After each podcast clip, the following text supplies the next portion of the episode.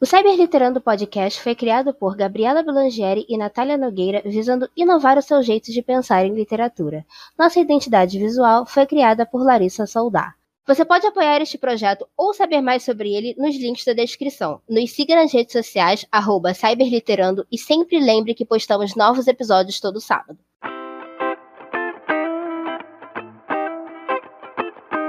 Oi, galera, tá começando mais um Cyberliterando. Eu sou Natália Nogueira. E eu sou Gabriela Blangeri, e no episódio de hoje a gente vai falar sobre adaptações de fanfics, como vocês obviamente devem ter lido no título, tá? Mas o que, que isso significa?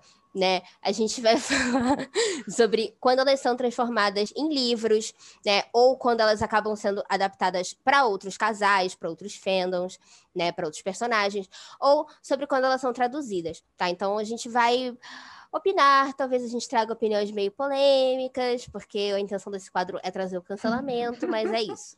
Espero que gostem. Quem amou, quem amou, todo mundo. É... Bom, eu acho legal a gente começar a falar do básico quando a gente fala sobre adaptação de fanfics, que é quando a galera opta por mudar de o, o casal principal para outro casal principal. A gente pode pegar até a Hannah como exemplo, que veio aqui, né, sábado passado falar com a gente, que ela gostava muito de um casal e de repente esse casal não era mais a praia dela, ela decidiu escrever sobre outro. E isso acaba acontecendo muito com os leitores também. Muita gente acaba apreciando um, um casal e eventualmente acaba, ok, eu não gosto mais tanto desse casal, vou ler outro. Então, geralmente eles pedem para as autoras de fanfics favoritas deles, se pode rolar uma autorização, né? É... E aquela coisa, né, galera? Vamos começar já a polêmica aqui. Muita gente pede autorização, a autora fala não, e mesmo assim, né? Fanfic aparece lá. Aconteceu já com você, Gabi? Comigo já. A menina foi Comigo pedir autorização. Já. Nossa. E a pior parte é que, às vezes, essas pessoas têm uma mentalidade muito limitada, no sentido de que elas realmente não respeitam que aquilo é uma obra, que deu trabalho para ser escrita e que uhum. a opinião ou o desejo da autora para onde aquela obra vai parar importa muito mais do que o que você, enquanto pessoa que não teve nada a ver com essa história, quer fazer com aquela obra. Já aconteceu de adaptarem fanfics nossas, eu digo nossa porque foi Love Never Dies, eu acho. E aí a gente foi olhar o perfil das pessoas que eram responsáveis pela adaptação, elas adaptaram para um chip de Big Brother ainda. Olha o fim de carreira desse povo. Desculpa, gente, não... foda-se, caguei. É... e aí, quando eu fui olhar o perfil que a gente pediu para remover e tal, a, as pessoas estavam discutindo no perfil da, da menina que tinha adaptado sem autorização, falando assim, ai, como se a gente estivesse sendo muito arrogante de, tipo, pedir. Não, porque é como se você estivesse fazendo um favor para a pessoa, tipo, é, de você estar deixando a pessoa é, adaptar a sua história, entendeu? E o pessoal, né, nesse caso que a Gabi falou, foi muito absurdo, porque o pessoal, tipo, tava puto com as autoras de verdade porque a gente não tava deixando a, galera, é, a menina a adaptar, mano. Sendo que tipo, desde o começo foi falado que a gente não se sentia confortável em deixar a menina adaptar a história. Não, o problema maior foi que essa discussão que estava rolando no perfil dela, ela estava explicando que ela teve que excluir a fanfic, óbvio, porque senso é bom e todos, enfim, uh, tem que ter. E aí logo abaixo, tipo, ela tava colocando, tipo, é, a, os leitores estavam tipo, ai, mas essas autoras são muito arrogantes, porque ela tá fazendo um favor de divulgar fanfic pra outro fandom. E quem caralho disse que eu quero a minha história em outro fandom, porra? Se eu quisesse, eu tinha postado, gente. Se eu quisesse que adaptassem as minhas fanfics pra Big Brother, eu já tinha adaptado. Mas eu tenho dignidade, então assim, me respeita, né, caralho? Inferno! Sabe? A gente continua falando. Uma coisa, assim, falando de adaptar para outro chip, né?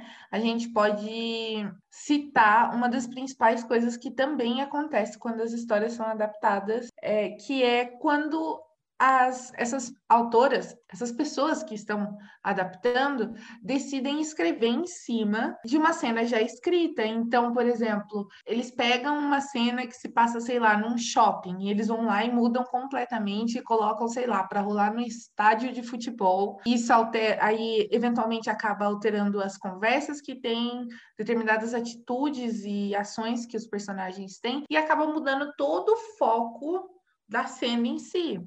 E, tipo, tudo bem que a gente compreende que certos casais não, não vendem determinadas ações como outros casais.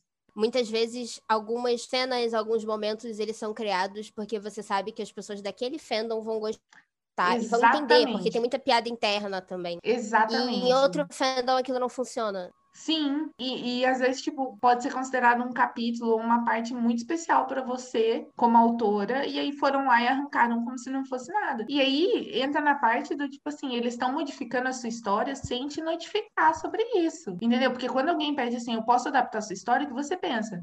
Vou apenas mudar o nome dos personagens e as características do personagem em si para se adaptar ao chip que eu gosto. E tem gente que não, tem gente que modifica mesmo a história, assim, de cabo a rabo, pega as mesmas, pega o enredo em si, a base do enredo, e modificam completamente é, a escrita. E aí fica, fica totalmente um plágio, sabe? Porque você fica. Hum, porra é essa? E, gente, a gente não tá falando que você, autora, você tem que fazer igual a gente e você tem que proibir adaptações, porque por muitos anos, quem é, lê os meus fanfics de mais tempo sabe, eu super deixava adaptar as minhas histórias. Só que aconteceu tanta merda, eu fui tão plagiada, cagaram tanto na minha cabeça, que eu peguei trauma e agora não deixo mais adaptarem porra nenhuma, porque pelo menos, tipo, tendo só uma, uma linha de pensamento, tipo, eu não deixo adaptações, eu não abro margem para que pessoas caguem na minha cabeça e falem assim, ah, mas você não deixava adaptação, sabe? Tipo, então, sei lá, eu acho que você pode permitir adaptações se você quiser, se você tiver a ideia de que, ah, vai divulgar a história para outros fandoms, ou de você realmente quer que, tipo, mais pessoas tenham acesso à sua história, porque, tipo, você acha que é importante, porque é o jeito que você tem de contar a sua história, de contar a sua verdade. Mas também se sinta no direito de não permitir, se você quiser, de pedir para tirar alguma adaptação do ar, se você achar que estão invadindo o seu direito enquanto autora, se você achar que estão mudando muito a sua história, porque no fim das contas a história é sua. Quem tem que decidir o que vai acontecer ou não com ela é literalmente você, só você, tá bom?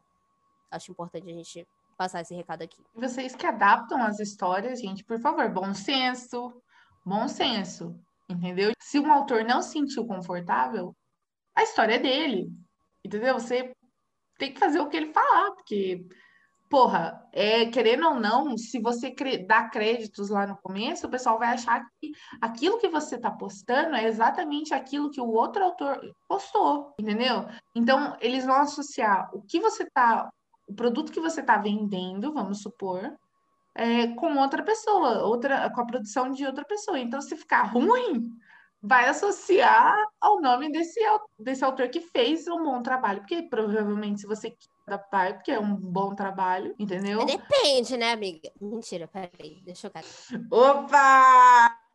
Opa! Soltou e saiu correndo. Quem amou? E e acho que é isso, né? Tipo, dessa parte dos chips. Obviamente tem muita história adaptada que acaba chegando também. Que eu acho que a gente até falou naquele episódio da, da Cíntia, né, sobre plágio, que são os livros que passam a ser adaptados para fanfics.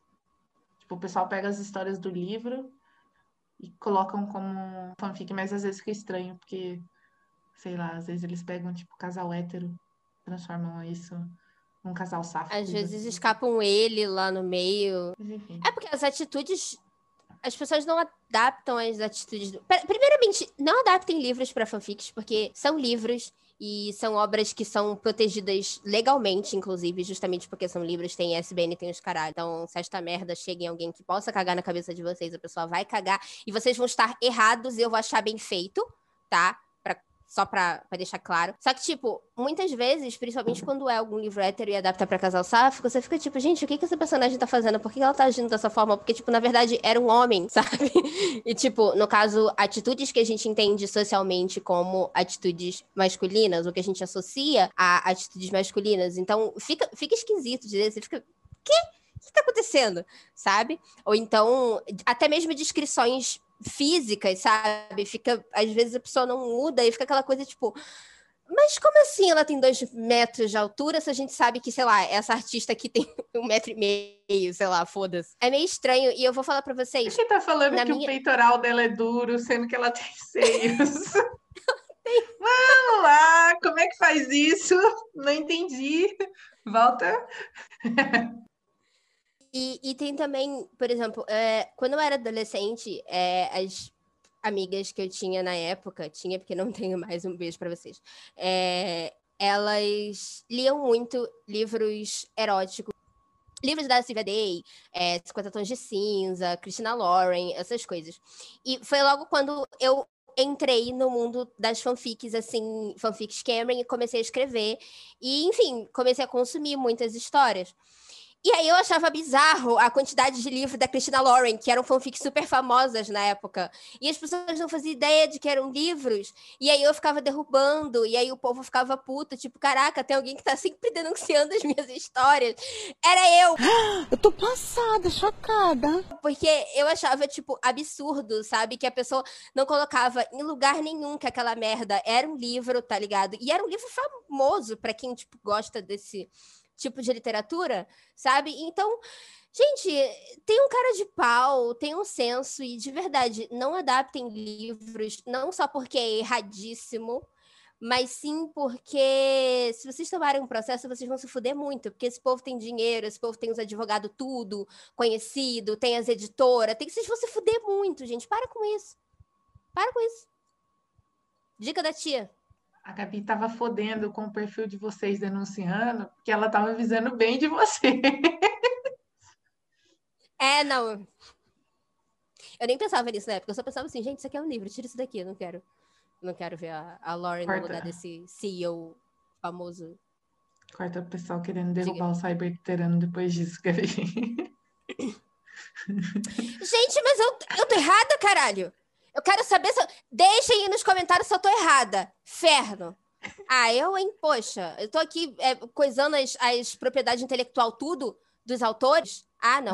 Cansada. Cansei, cansei. Mas enfim, é, ainda falando sobre adaptações de histórias, mas que não são necessariamente adaptações, né? A gente tem as traduções, porque a gente sabe que muitas fanfics são extremamente famosas e elas acabam sendo, a, acabam sendo adaptadas para outras, é, outras línguas, né? Para que mais pessoas tenham acesso a essas histórias.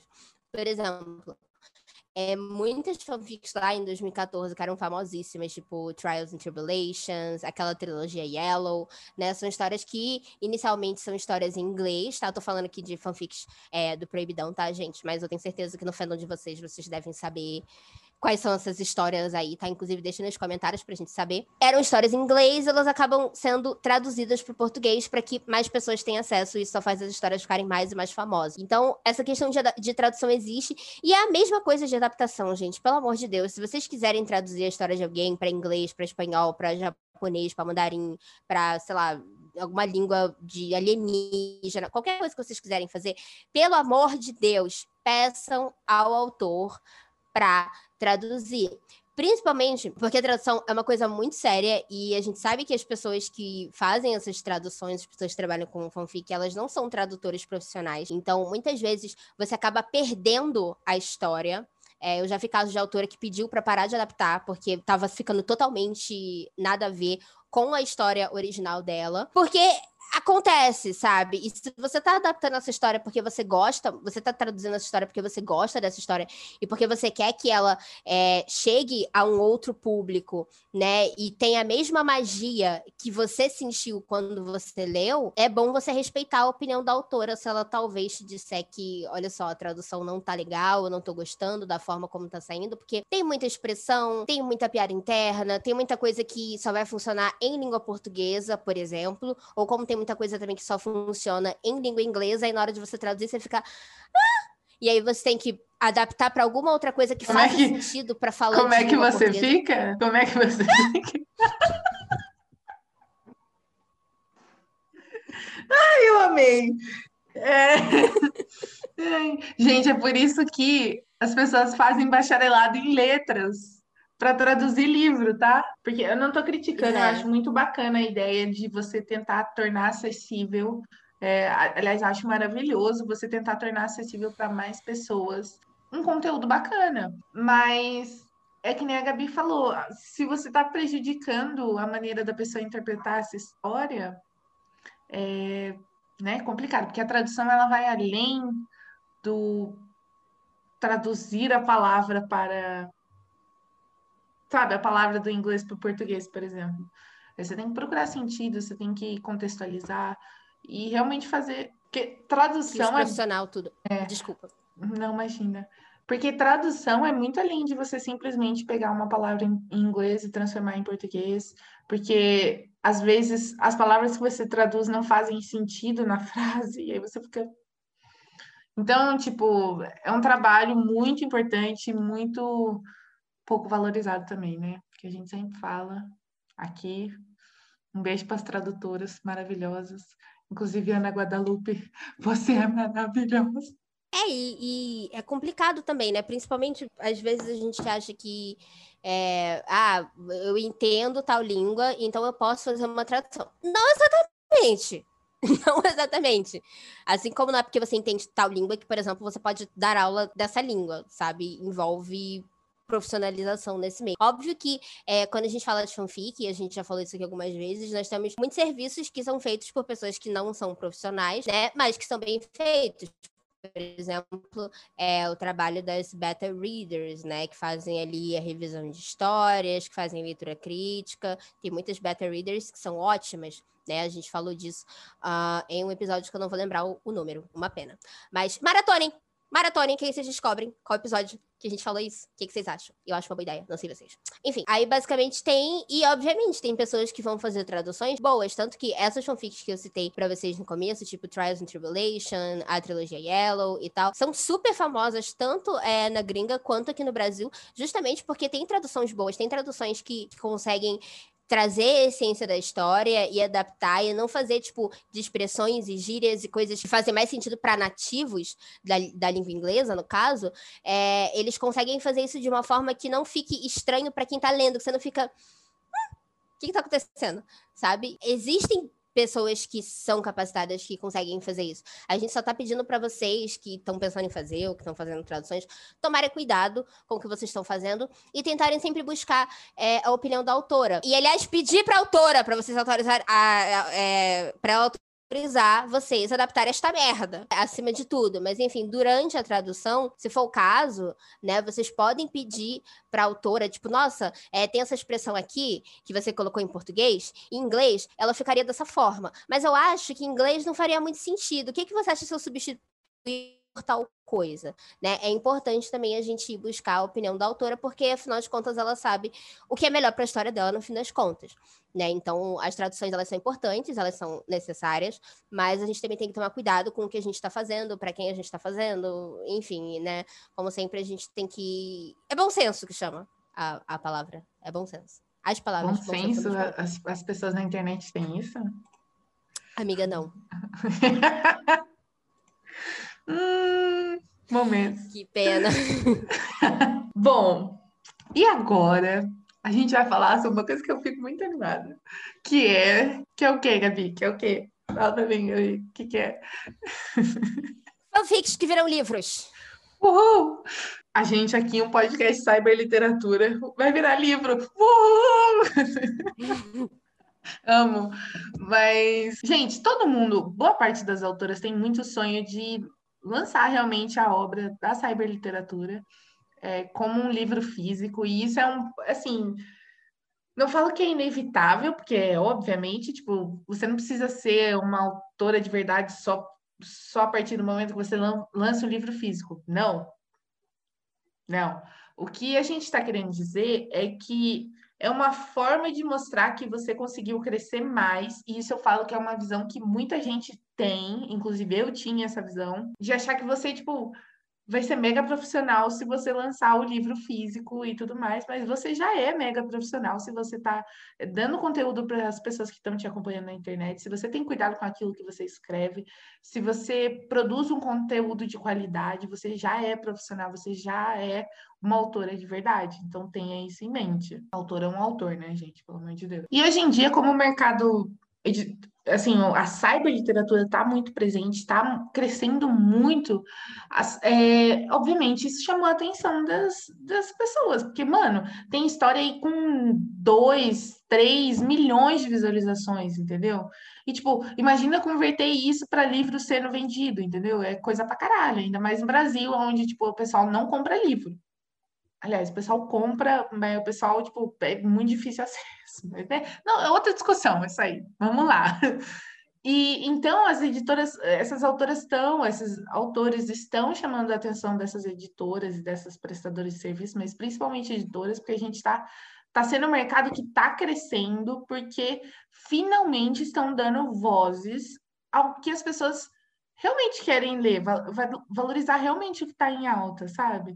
Porque muitas editoras, assim, grandes, que eu não vou citar nome porque eu não quero receber processo, publica uma história para cada 50, uma história LGBT para cada, cada 50 histórias héteros, entendeu? E essas editoras menores, a gente pode falar não tão conhecidas, é, focam justamente em histórias LGBT, entendeu? Eles escutam os jovens e realmente, e realmente falam assim: a gente vai dar aquilo que você realmente quer consumir, aquilo que você realmente quer ler. Hoje em dia a gente vê aí muita, muita, muita autora vendendo a ideia de publicar a fanfic como um livro, transformar ela numa história original, mudar os nomes dos personagens, porque, né? Ninguém quer ser preso ou receber um, um um processo da Lauren Harreg aí em casa. É, isso é uma coisa que eu acho que tá crescendo muito, né, Gabi? E o que eu acho engraçado é que muitas vezes, na hora dessas adaptações, justamente por ser necessário trocar o nome dos personagens, os leitores ficam putos. Gente, pelo amor de Deus, não tem como publicar um livro com o nome das pessoas, gente. Pelo amor de Deus, é uma questão de senso, é uma questão de, de, de até respeitar a imagem da pessoa para além de processo, etc. Você não vai usar a imagem dessa pessoa para vender livros, não, não faz sentido. Muitas vezes os leitores não entendem por que, que os autores têm que fazer certas mudanças. Por exemplo, se a gente tem uma fanfic do Fifth Harmony, onde elas são um grupo, e essa fanfic por acaso vai virar livro, você não pode citar Fifth Harmony na fanfic sabe? Essas coisas precisam ser modificadas. Todas as modificações que são feitas, obviamente, todas as modificações que o autor faz são para que a história fique melhor, né? Tanto para que ela fique melhor para um público novo que vai vir a conhecer essa história, quanto para que ela fique melhor para pessoas que já leram, né? Então, muitos autores reescrevem algumas cenas, refazem algumas coisas que talvez eles não gostaram é, na história original, justamente visando entregar o melhor conteúdo. Então, justamente visando é, integra, entregar o melhor conteúdo, né? Porque é um livro, porque, enfim, é um pouco diferente. Óbvio que é, eu sei que, por exemplo, autoras como eu, a Natália, enfim, os nossos amigos, as pessoas que a gente entrevista aqui, enfim, a maioria dos autores de fanfic, realmente levam o mesmo tempo, o mesmo processo, tem o mesmo trabalho, que seria para escrever um livro se fosse um livro original, porque realmente é, existe muito respeito, muito carinho por essas obras, e existe muito trabalho por trás dessas fanfics que vocês leem, que vocês abrem as pads para ler. Mas se o autor tem a oportunidade de reescrever, de, de refazer, de melhorar, ele vai fazer isso, principalmente porque vai se tornar um livro. E porque, como a Nath falou, a, a ideia de você ter a fanfic se tornando um livro, de você ter aquilo ali é, se tornando um livro físico, é algo que não existia muito oportunidade de só uns anos atrás, porque até agora, mais ou menos, o que a gente tem de referência de livro virando fanfic, a gente tem é, livro, né? Não é lá das melhores referências, né, galera? A gente tá, tá buscando correr atrás de mudar isso, né? Mas, enfim, então é, é uma oportunidade maravilhosa. Eu tô feliz que a gente está vivendo em uma época onde a gente pode fazer isso, sabe? Que a gente está literalmente testemunhando isso acontecer. Porque a gente está aqui, desde que só tinha 50 tons de cinza como, como fanfic, é maravilhoso poder viver essa época, poder testemunhar isso. E daqui a alguns anos eu tenho certeza que eu vou, que eu velha, chata pra caralho, que gosta de falar, vou ficar contando para as pessoas passo a passo, quando é que eu vi a primeira editora que publicava as fanfic, tudo. E vai ser ótimo, gente. É ótimo viver neste, neste mundo. Mas eu acho muito importante isso que você falou, dos leitores passarem a ter consciência que algumas cenas precisam ser modificadas. A gente falou aqui no começo do episódio que algumas adaptações que são feitas para outros chips geralmente é, acabam mudando o sentido da, da cena, da história, etc, etc, etc, etc. Só que quando a gente modifica isso para transformar num livro, é porque você tem que pensar que um livro ele tem que vender, porque ele custou, ele teve um custo. As pessoas investiram nesse autor para lançar esse livro, entendeu? Teve teve galera que diagramou o livro, teve corretor nesse livro, teve autora que gastou um monte de tempo de novo para revisar toda a obra. Teve a galera da editora que está gastando com marketing, que vai gastar ainda mais com marketing, com produção, etc, etc, etc. E esse livro precisa vender para a galera que consumiu a fanfic? Mano, sim, com certeza, porque a, o livro tá, a fanfic está virando livro por conta desses leitores. Mas também é necessário que esse livro é, alcance e envolva pessoas que não são do fandom também. Então, essas mudanças são necessárias para que novas pessoas conheçam, é, passem a gostar, admirar o livro. Então, e comprem, né, o livro. É importante, eu acho importante os leitores passarem a ter esse isso na, na cabeça, sabe? E não vai deixar de ser sua história favorita porque tem uma cena diferente ou porque tem um nome diferente sabe? É a mesma história, é a mesma essência, são os mesmos personagens. Corta para Fora que... autora tirando a cena favorita do leitor. ai, ai. Momento. Aí realmente vocês têm que se resolver com a autora, mas a gente está tentando aqui explicar o lado das autoras para vocês, hein?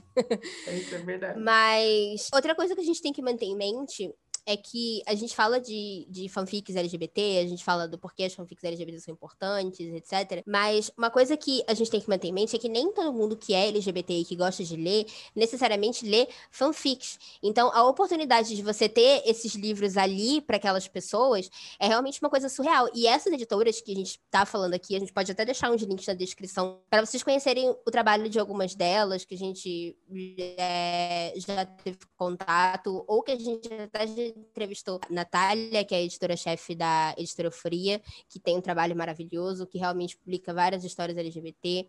É, tem a editora Eco também, que eles são maravilhosos, e a Hannah falou bastante deles aqui no último episódio. Enfim, e confiram todas as nossas entrevistas, porque geralmente é alguma autora de fanfic que vai publicar livro, enfim, e aí vocês podem saber um pouco mais sobre esse processo, saber um pouco mais como é, né? E conhecer autora, essas obras, óbvio. de basquete também. Vai uhum, lançar através da... É, vai lançar através da Eco, editora também.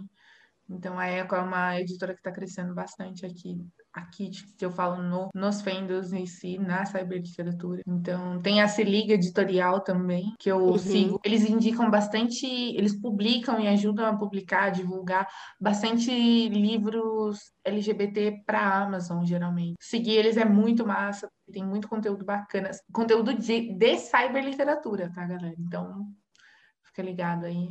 E é isso, a gente vai deixar esses links aqui na descrição para vocês conhecerem esse trabalho. Apoiem essas editoras, apoiem esses autores, porque é uma porta que, querendo ou não, está se abrindo no mercado editorial que está, assim, relativamente indo para o ralo aqui no Brasil. Então, talvez seja algo importante, algo que cresça mais ainda do que a gente já está vendo crescer, né? E, finalmente, livros LGBT, finalmente esse tipo de coisa. É, eventualmente, esses livros, eles vão para livrarias, eles vão para bancas de jornais, então, isso é muito importante, isso é, é fundamental pra gente que tem, sei lá, três livros em uma estantezinha escrito LGBT no cantinho lá de uma leitura ou de uma saraiva da vida, né? Então, Até porque é, é muito, muito importante esse trabalho.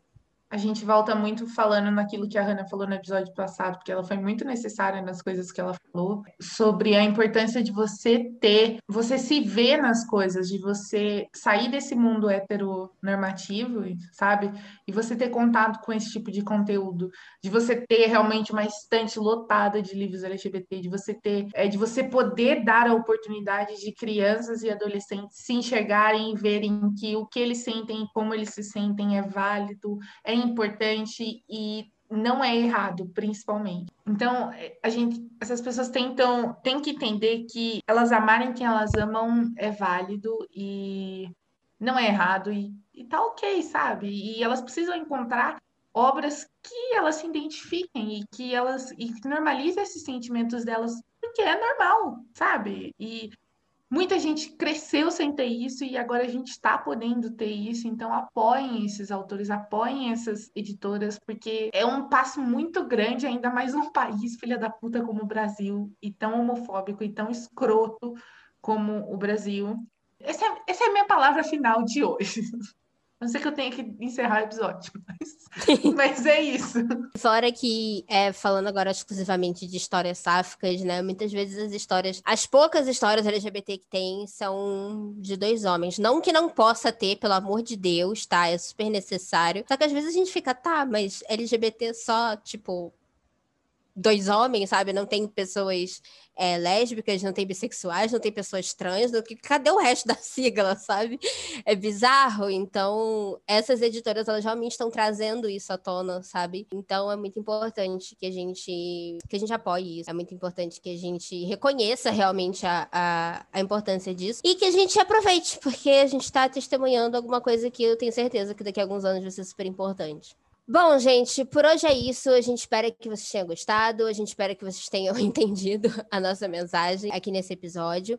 É, a gente vai deixar links na descrição para vocês conhecerem essas editoras, como a gente é, prometeu é, no meio do episódio. E também os links na descrição para vocês apoiarem a gente no Catarse, se vocês puderem. Se vocês não puderem, tudo bem. Apoiem a gente com like, apoiem a gente divulgando esse episódio nos grupos de fanfic que vocês participam, no Twitter de vocês, nos squads das DM, tudo, que eu sei que eu tô sabendo sabendo de todos os lugares que vocês andam por essa internet. É, sigam a gente no Twitter, no Instagram ou no Facebook. É tudo arroba cyberliterano. Graças a Deus a gente tem um arroba só. Obrigada a Deus. A gente sempre faz pergunta lá, a gente posta conteúdo lá. Se vocês tiverem alguma sugestão de episódio, alguma sugestão de tema que vocês gostariam de ver a gente falando, comentem aqui embaixo se você estiver assistindo no YouTube. Se você não estiver assistindo, assistindo no YouTube, manda pra gente no nosso Twitter, porque a gente gosta de ler, a gente gosta de responder, a gente gosta de interagir com vocês. E a gente gostaria de agradecer ao Rafael né, que editou esse episódio. Rafael, você é maravilhoso, a gente te ama, você é tudo, homem. Então, por favor, visitem o perfil deles, sigam eles também, porque eles fazem um trabalho maravilhoso e eles estão ajudando muito a gente no Cyberliterando. Vão começar a ajudar muita gente no Cyberliterando. Eu te batizo com meu mouse, tá? e é isso, galera. Se você gostou desse episódio, siga o Rafael, siga a gente. E é isso, até sábado que vem. Um beijo, um cheiro e tchau.